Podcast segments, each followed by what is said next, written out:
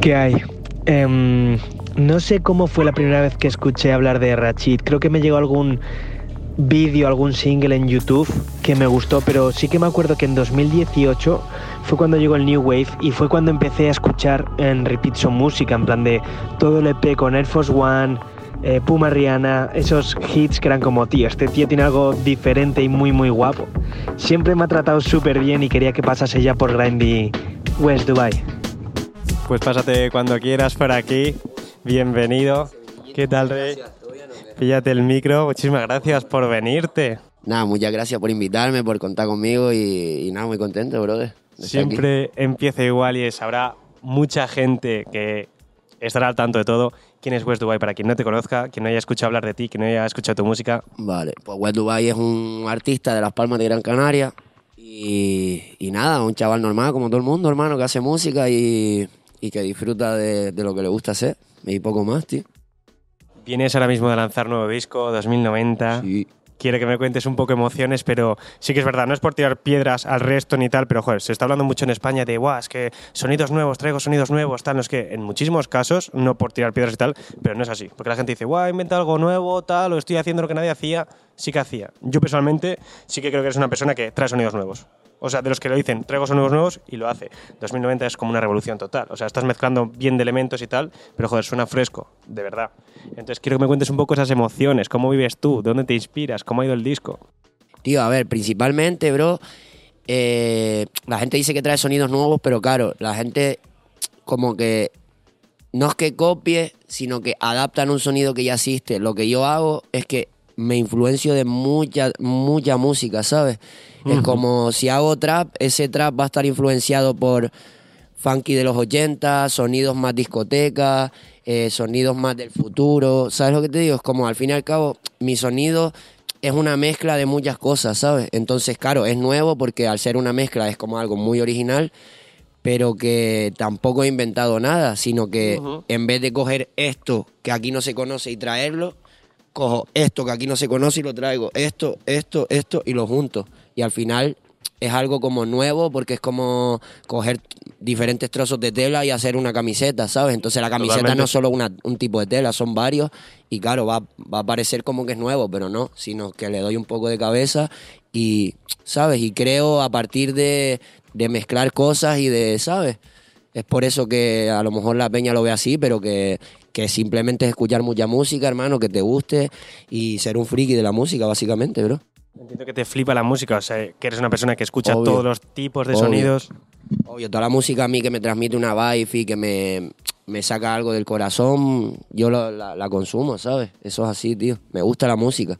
¿Cómo empezaste el momento? Porque sí que eres una persona que no conozco en cuanto a eso de cómo empezaste la música. Siempre mucha gente está influenciada por familiares suyos, por decir, nada, pues en el colegio toca algún instrumento tal. ¿Cómo empezó tu movida? Pues tío, mira, eh, desde que soy pequeño, mi padre me ponía mucho Michael Jackson, bro, Backstreet Boys, ¿sabes? Cuando era pequeño, que en plan, ¿sabes? Los vídeos de los Backstreet Boys eran súper duros, ¿sabes? Los de Michael Jackson como súper estrellas, ¿sabes lo que te digo? Y es eso, tío, mm, en la isla, porque del norte al sur, o sea, siempre íbamos para la playa y a lo mejor cuando en el norte hacía malo nos tenemos que ir hasta el sur y del norte al sur es como 40 minutos en coche. Entonces, durante todo el camino mi padre me ponía eso, temazos de la época, brother, ¿sabes?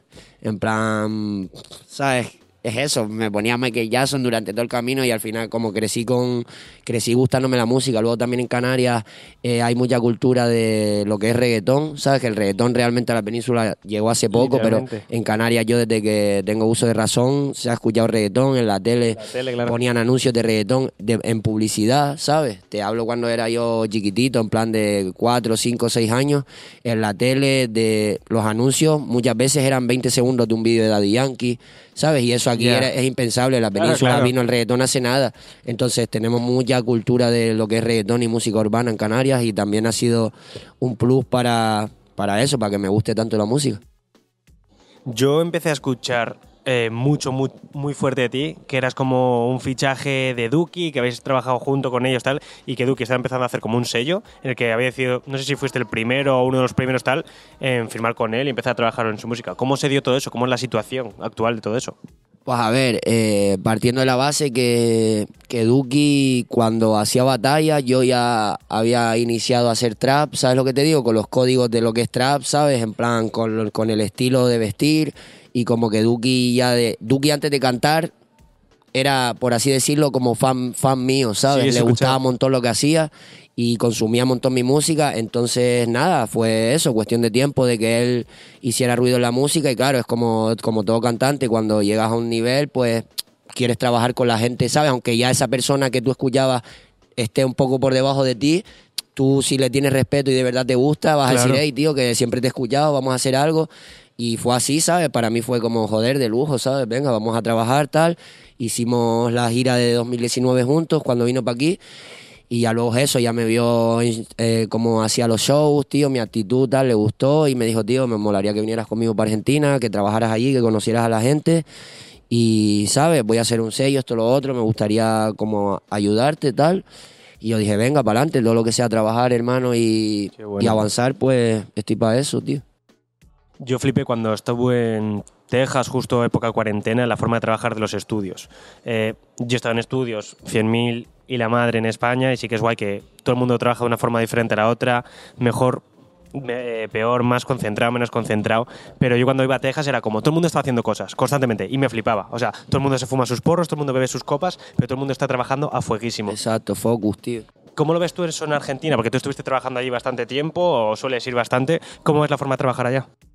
Pues allí, tío, la forma de trabajar es muy buena porque es eso, hay mucha, pe- mucha peña que a lo mejor no tiene muy, muy buena relación en lo que es lo personal, pero lo ven más como un negocio, entonces si se tienen que juntar para grabar, nunca va a haber como un beef como aquí, que al mínimo problema que hay ya Se tira no, todo. no tratas con la persona, allí da igual, allí si, si lo que, si la música que vamos a sacar nos va a generar a los dos, pues hay que dejar un poco el orgullo a un lado y sacar el tema, o nos vemos, grabamos el tema y ya está, luego tú por tu camino y yo por el mío, pero tienes la visión de, vale, esto es un trabajo, esto es un negocio y hay que sacarle partido a poder ser, ¿sabes? Entonces es como la forma de trabajar me gusta porque no tienen como tanto ego a la hora de lo personal, ¿sabes? Vale.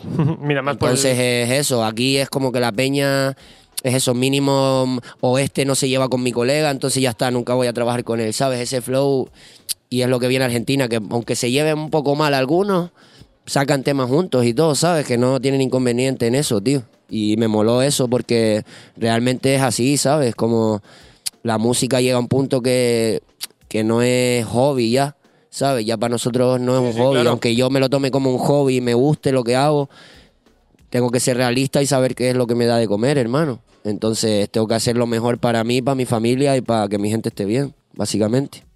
Algo que has comentado y que me sorprende mazo es que en España, no sé si es envidia, yo diría que sí, literalmente, pero es que ya son muchos claros ejemplos de que en cuanto un artista pega, se le odia. Pero se le odia encima, o sea, no entiendo que uno se haga famoso, diga una liada, la prepare, sea un imbécil, pues entiendo que se le odia. Pero es que ha habido casos, tío, es que ha pasado con todos. Zetangana, Rosalía, Relsby, eh, Psycho ahora, que es el último, Quevedo, o sea, que en cuanto alcanzan éxito, se les odia y se les empieza a tirar hate sin ningún motivo. Y es como, ¿por qué, tío? O sea, el caso de Quevedo a mí me parece loco personalmente. O sea, no sé cu- cuál es tu relación con la música ni con él, pero Quevedo pegó un petardazo de locos y todo el mundo estaba diciendo, va, que sí, tío, el pesado de la sesión de Bizarrap. Y es como, tío, le han puesto 150 Alguien millones tiene de que haber, veces. ¿no? Tiene que haber un pesado, ¿no? Entonces, si no es él. Es que, ¿sabes qué, bro? Que es envidia, pero acompañada de ignorancia, brother. Sobre todo aquí la gente es muy ignorante, hermano.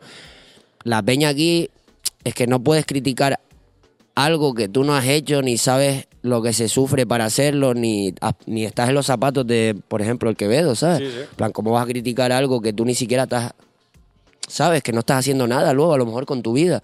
Aquí la peña es muy hater por eso, porque es como que es muy fácil y casi realmente, bro, España es un país de clase media, ¿me entiendes lo que te Mm, digo? sí, sí, sí. Entonces la gente no valora tanto el we made it, porque claro, tus padres made it. ¿Sabes lo que te digo? Literal. Entonces, bro, es normal.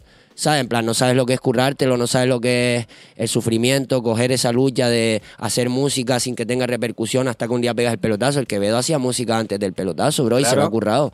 Entonces, tío, cuando te llega la hora, bro, hermano, la peña debería de de saber que no es ese pelotazo, que detrás de todo eso hay un trabajo, hermano, que tú no lo has visto porque, claro, tú ves ya el pelotazo y que están poniendo sus temas, pero, bro, tienes que respetar el proceso, ¿sabes?, de esa persona. Y es lo que pasa, que la gente no respeta el proceso porque es ignorante, no sabe de dónde vienen las cosas, no sabe por qué son las cosas, y entonces es normal criticar, ¿sabes? plan, yo creo que es eso, que la envidia de aquí en España viene acompañada de la comodidad que tiene todo el mundo, de porque todos tienen su wifi en su casa, con su móvil que se lo sacaron sus padres, su último iPhone, su portátil que se lo han comprado sus viejos y el wifi que lo están pagando sus viejos. Entonces, de tu habitación sentado es muy fácil criticar, ¿sabes lo que te digo?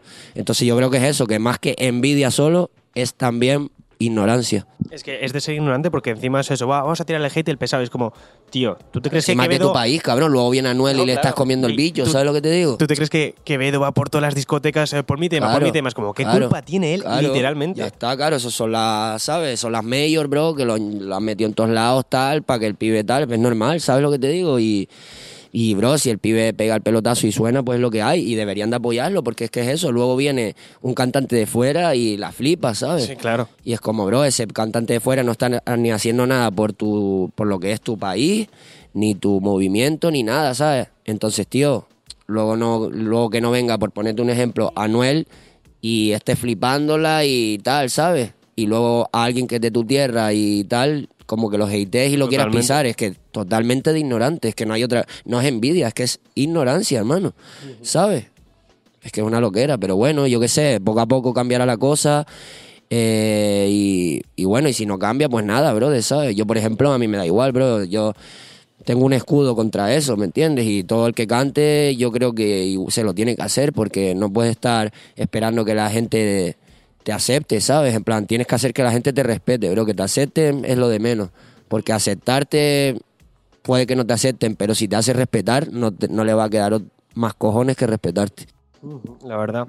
¿Cuál crees que es lo más difícil del éxito precisamente? O de tener un alcance, una exposición y saber afrontarlo, ya sea mentalmente o decir, ¿qué es lo peor que trae la fama? Porque hay mucha gente que dice, ah, me trae dinero, me trae reconocimiento, qué guay. ¿Qué es lo más duro de afrontar de eso? Tío, pues la confianza que muchas veces se pilla a la gente, ¿sabes? Es como a lo mejor estás de fiesta y la gente como, claro, solo te ha visto en internet tal, pues es como, ya se creen que o te pueden grabar, ¿sabes? Hay mucha peña que a lo mejor estoy en una fiesta y sacan el móvil y me graban así, en plan, sin preguntarme, en plan, tío, ¿qué haces, sabes? Sí, sí. ¿Quieres una foto? Ven, me la pides con respeto. ¿Quieres un vídeo, un saludo? pa- Ven y me, lo, y me habla, bro, que soy una persona. ¿Sabes? Que no es como llegas a un zoológico y están los monos dando saltos y los grabas. Sí, sí, totalmente. ¿Sabes? Que soy una persona, bro, con la que puedes hablar, que puedes decirme, tanto te mola mi música, hey, tío, ¿cómo estás? Oye, mira, me ha encantado tu disco. Hay mucha gente que viene así, pero hay mucha gente que, eh, tal, Dubai. Mano, no me estés gritando, brother. ¿Sabes lo que te digo? Que soy una persona, Claro, brother. sí, sí. ¿Sabes? Que porque sea cantante no, no tienes derecho a o a hablarme como quieras o a grabarme cuando quieras, ¿sabes? Que tengo, soy una persona y me tienes que respetar. Y yo creo que para mí eso es lo que más, que lo que menos me gusta de la fama es eso, que la peña coja confianza que no tiene, ¿sabes? Hace mm, no tanto empezaste a comentar, tú mismo dijiste en redes, en entrevistas y rollos, como que había habido un cambio radical en tu vida, que te habías empezado a cuidar muchísimo Sí. más, que habías dejado excesos, eh, te habías puesto focus también con tu propia religión, todo. Eh, me gustaría saber, si me quieres contar, cuál fue Claro, claro. el detonante, cómo estás llevando. Y también te digo, o sea, es la hostia que en un mar de excesos de la música, de figuras relevantes, al fin y al cabo, con muchos niños mirando, mucha gente, que no es vuestra responsabilidad, pero existe al fin y al cabo, ver a una persona que, joder, yo me despierto, veo las stories tuyas y lo primero que ves, Claro. deporte, deporte, deporte. Y eso Claro. es la hostia. Es una motivación, tío, que es lo que me he dado cuenta, tío. En plan, partiendo de la base que yo de, de toda mi vida he sido deportista. Y claro, después de esto, de que empezara la música a ir bien y tal, pues claro, empieza a salir mucho, muchos eventos, muchas fiestas, te invitan a todos lados, te invitan a de todo, ¿sabes? Eres el cantante que te falta, tal, no sé qué. Entonces, entré en una espiral, bro, de, de eso, bro, de, de, de drogarme mucho, de, de abusar mucho del alcohol, pero no porque lo necesitara, sino, claro, sales mucho y entonces, ¿qué hay en las fiestas? Está alcohol, todo. todo el mundo tiene droga, tal, al fin y al cabo te arrastran a eso, bro, y hasta que me di cuenta que, que es eso, bro, de que valgo mucho más que eso, que realmente estaba confundido con lo que estaba haciendo, que mucha peña, en vez de aportarme lo que me estaba es arrastrando para atrás Sí, sí. sin querer, ¿sabes? Desde su ignorancia, y yo desde mi ignorancia, porque yo sé lo que está bien y lo que está mal, si lo hacía no es por la gente, realmente es porque yo quería. Pero claro, llegó a un punto que dije, tío, ya está, ¿sabes? En plan, me veía flaco, tal, ¿sabes? En plan, tío, que yo siempre he estado fibradito, tal, hermano, esto no puede ser, ¿sabes? ¿Qué estoy haciendo? Me estoy consumiendo, ¿sabes lo que te digo? Y entonces dije, ya está, hasta aquí, ¿sabes? Y aparte que el mensaje que, que hay que dar, bro, que el mundo está muy jodido, ¿sabes? Que, que los chavales están, se están perdiendo por, por eso, bro, porque nadie les dice la real, ¿sabes? Y es como que se piensan que un cantante es eso, que todo el día fiesta, todo el día pasárselo bien, y realmente, bro, una persona de bien se levanta temprano, hace ejercicio, come bien, ¿sabes? Tiene una vida sana, estable, y, y es eso, en, en el punto de mi vida que estaba, bro, no, ni me reconocía, no era ni yo mismo, ¿sabes? Estaba en una oscuridad brutal, brother, ¿sabes? Y ya no me gustaba ni la vida, ¿sabes? Me levantaba ya de ganado, brother, sin ganas de hacer nada. Y dije que va, hermano, esto tiene que cambiar y pum, así fue de un día para otro, bro. Cambio radical, bro, y ahora, bro, mejor que nunca, tío, y agradecido a Dios por sacarme de, de las tinieblas, bro, y meterme en la luz de nuevo, ¿sabes? Qué bueno, joder, yo me alegro de verte bien, la verdad. Y mm, hablando de todo eso, lo que estamos comentando, eh, ya tema también. Me gustaría, siempre os pregunto a veces, de tatuajes en la cara. Me sorprende porque hay gente que no te va a Me pedir. los quiero quitar. ¿Quieres quitártelos? Sí, Va tío. por ahí Los precisamente. de la cara exactamente sí, pero porque claro, bro, yo qué sé, tío, luego es eso, cuando sea más mayor y tal y tenga que tratar con peña, no quiero que me vean como un matado o un gángster en plan, ¿sabes? Entonces los de- yo creo que los tatuajes de la cara es eso, que son muy agresivos para cuando tenga cierta edad, ¿sabes? Ahora está bien porque es mi estética y todo el rollo, pero, pero es eso, yo creo que en un futuro me, los me los quitaré. Solo los de la cara, ¿sabes? Sí, Lo que sí, es sí. este y este, pero por porque también son súper finitos y súper es. fácil, no se me va a quedar cicatriz.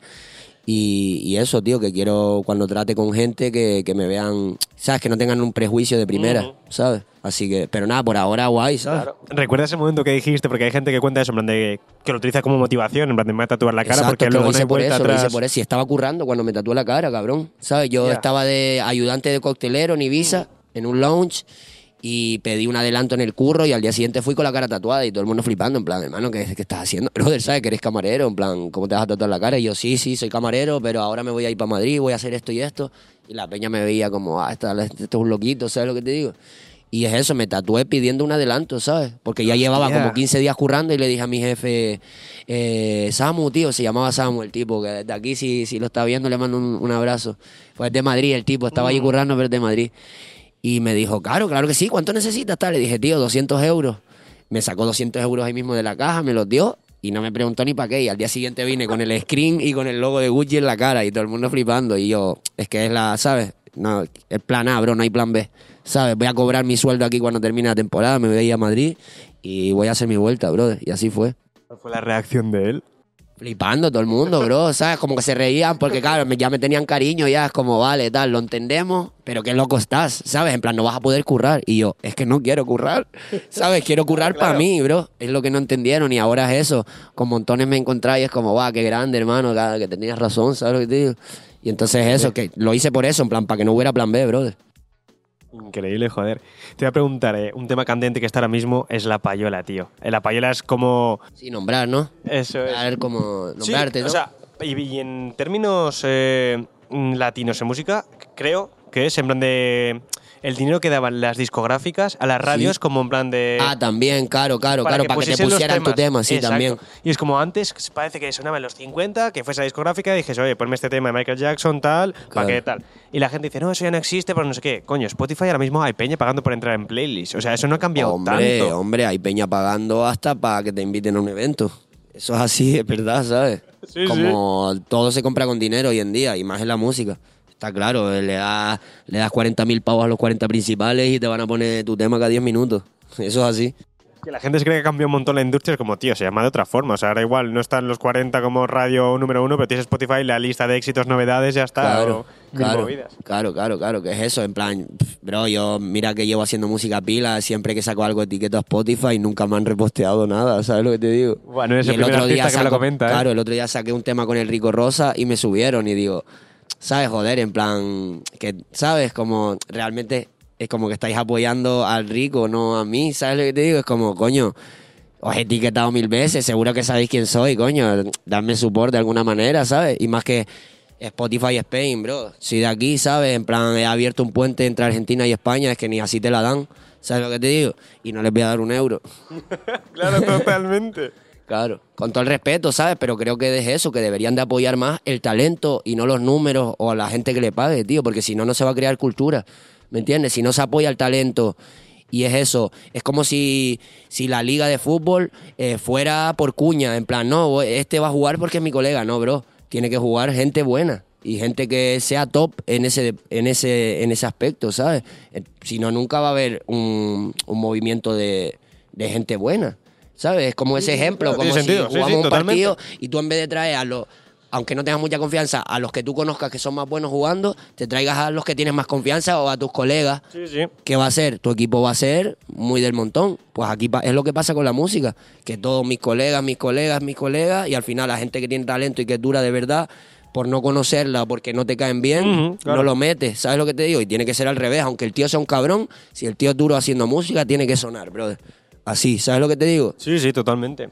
Has dicho eso, lo de abrir un puente, un puente entre Argentina y España. Joder, es que ha pasado años y te paras a analizar la movida. Es cuando estaban Nach, violadores, tal. Esa peña en España tenían X reconocimiento, se van a Claro. Latinoamérica y hacían dinero por un tubo. Pero Flipas, claro. es como de las primeras generaciones que en verdad tú estás haciendo un puente. O sea, no estás diciendo que podrías fácilmente irte a Argentina y decir, me quedo aquí y ya está. Claro, adelante". obvio, obvio, obvio. Que encima somos tontos, porque estamos viendo a Duki flipar con todos los raperos de España. Vemos a Ladio Carrión Que decir sí, todas las brother. referencias de España. Es como, sí. ¿qué hacemos? Claro, bro, tenemos un talento, tenemos la estética, a la gente le encanta la estética europea, hasta los americanos, ¿sabes lo que te Claro. digo?